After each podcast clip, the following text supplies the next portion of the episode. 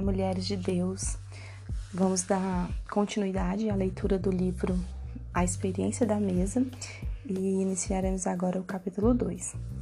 Um lugar à mesa de Deus. Coloque sobre a mesa os pães da presença para que estejam sempre diante de mim. Êxodo 25:30. Há muitos anos, meu marido e eu compramos junto com um investidor uma casa histórica com mais de 700 metros quadrados para ser a sede de um ministério chamado Mentor Mansion, mansão de mentoria. Essa construção grandiosa serviria como minha casa de hóspedes, onde, duas vezes por mês, um grupo de oito mulheres se inscreveria para passar quatro dias comigo, aprendendo como transformar o lar no centro de amor e paz.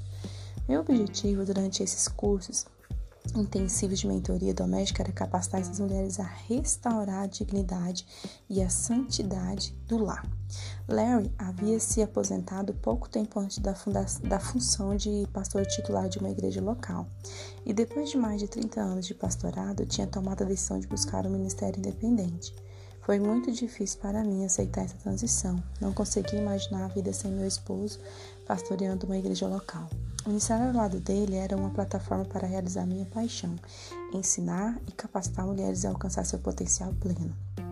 No papel de esposa do pastor titular, eu sentia muito prazer em ministrar as mulheres de, nossa, de nossas congregações, ajudando-as a serem frutíferas e realizadas em todos os aspectos da vida. Inventei maneiras criativas e não religiosas de fazer isso.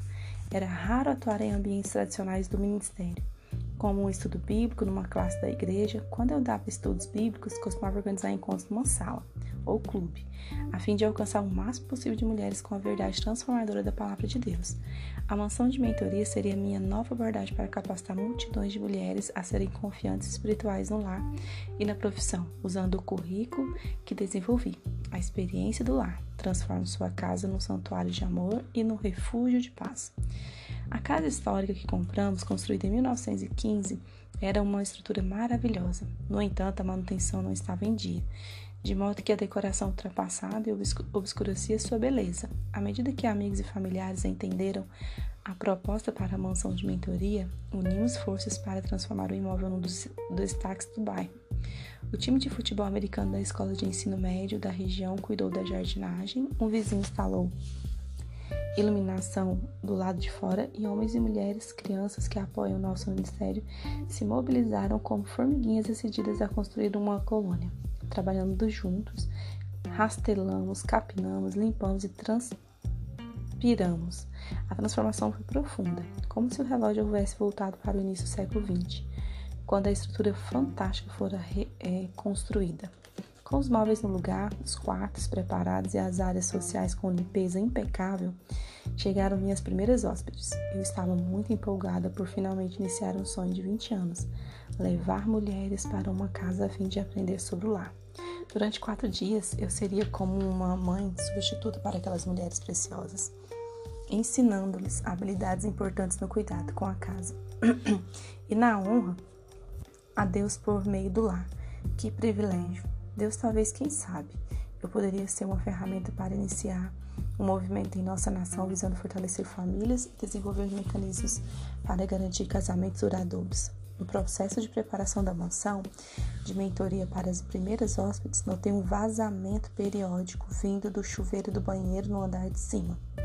Como as convidadas só usariam aquele chuveiro oito dias por mês, decidi que poderia viver com aquilo. Assim que elas partiam, desligava o registro que levava a banheira do andar de cima e por vários meses este pequeno esforço foi suficiente para prolongar a necessidade de realizar o concerto. Nosso orçamento para a mansão era limitado, por isso escolhi fazer outras coisas com o dinheiro. Comprei jogos americanos e pratos coloridos, coisas muito mais bonitas do que canos, para dar vida à aparência da casa. No entanto, o vazamento persistente continuava no banheiro de cima e logo não era mais possível tolerá-lo. Substituímos o local do chuveiro, mas o bocal do chuveiro, mas isso não conteve vazamento. Então trocamos as anilhas das torneiras, mais uma vez sem sucesso. Por fim, chamei o encanador. Ele abriu o painel de acesso que ficava no armário do cômodo ao lado e examinou com cuidado o encanamento que levava à banheira e ao chuveiro. Depois de avaliar a situação, disse: Senhora, seu problema é muito maior que um pequeno vazamento no chuveiro. Se quiser evitar um desastre maior no futuro, precisará substituir tudo. a banheira, o ralo, as torneiras e o chuveiro. Eu pensei, ah, é só um vazamento pequeno. Aposto que ele está falando isso só para ganhar mais dinheiro. E não segui o conselho. Achei que aquele vazamento não era grande coisa que poderíamos viver com aquilo. E vivemos assim por vários meses, até que um dia eu percebi um pequeno círculo marrom no teto da cozinha, pintado recentemente. Era como se alguém tivesse jogado um balão de água no teto bem ao lado da mesa da cozinha. Não consegui imaginar como é que o teto havia se molhado. Estava tentando resolver o problema olhando a superfície, mas ele não estava ali. Era algo muito mais profundo que vinha de cima. Eu ignorei o especialista. Racionalizei que o problema se limitava ao pequeno vazamento na banheira. Estava errada. O círculo escuro no teto cresceu. O gesso deu bolhas, rachou e o mofo começou a afastar do canto do teto. Depois de várias semanas, eu demoro a aprender. Pensei, essa água deve estar vindo de algum lugar. Chamei um profissional para consertar o teto da cozinha, porque a mancha estava ficando feia. Ele inspecionou a situação e concluiu: só posso consertar o teto, depois que a senhora resolver a questão do encanamento. Respondi: Não temos um problema de encanamento. Não é nada demais, só um pequeno vazamento no banheiro de cima. Vem aqui, vou lhe mostrar. Com toda a educação, ele me disse: A senhora não precisa me mostrar. Lamento dizer que seu pequeno vazamento se transformou em um, algo muito maior. Por haver ignorado o conselho de um especialista e não ter me disposto a pagar o preço para consertar o pequeno vazamento, da forma correta, agora eu precisaria substituir toda a banheira de hidromassagem, o chuveiro, os azulejos, o box, fora o teto da cozinha. O mesmo pode acontecer em nossa vida. Com frequência ignoramos as pequenas coisas, mesmo quando pessoas mais entendidas apontam para os sinais de alerta. Então, quando já é tarde demais, descobrimos que as pequenas coisas que foram ignoradas causaram dano significativo por não nos darmos conta do impacto de nossas decisões no longo prazo, adiamos algo importante por conveniência ou interesse próprio. Será que é algo tão simples quanto negligenciar as refeições familiares à mesa pode nos trazer arrependimento e percepção na vida? E decepção na vida? Se essa necessidade fundamental em nosso lar for deixada de lado, haverá um contexto maior um conserto maior com o qual precisaremos lidar mais tarde, um conserto que não precisaria ser feito a princípio? Esta é a pergunta que investigaremos ao buscar a palavra do Senhor, a verdade divina sobre a importância da mesa. Neste capítulo, conduzirei você por mais uma jornada simples ao longo da Bíblia, destacando algumas passagens que revelam o potencial secreto da refeição conjunta. Minha oração é que durante a leitura o Espírito Santo coloque outras passagens em sua mente e você comece a enxergar as várias facetas dessa verdade explodirem como fogos de artifício, assim como me aconteceu ao estudar sobre o assunto.